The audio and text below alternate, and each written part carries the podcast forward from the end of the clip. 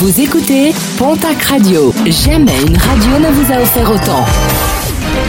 L'information locale à 9h, c'est sur Pontac Radio.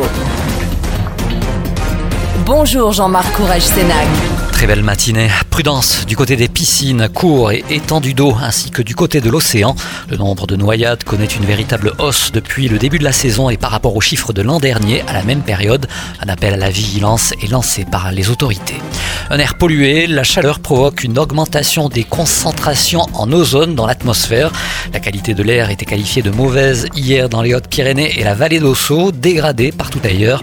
Eh bien, ce devrait être pire ce jeudi avec un indice mauvais pour tout le monde, sauf sur le littoral. Béarnais et Basques plus verbalisés que les Gascons et les Bigourdans.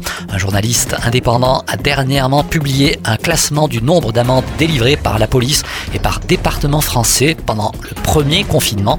Dans le Gers, les Landes et les Hautes-Pyrénées, entre 10 et 15 personnes sur 1000 ont été verbalisées, entre 15 et 20 en Haute-Garonne et Pyrénées-Atlantiques.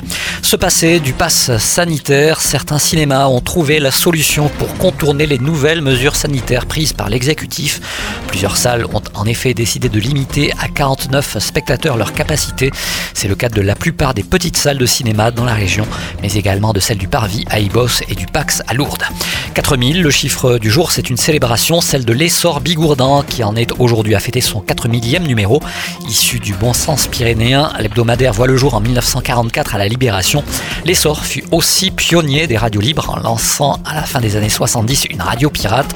Dans son dernier numéro, vous pourrez aussi avoir le résumé de la visite de Jean-Baptiste Lemoine au sanctuaire de Lourdes.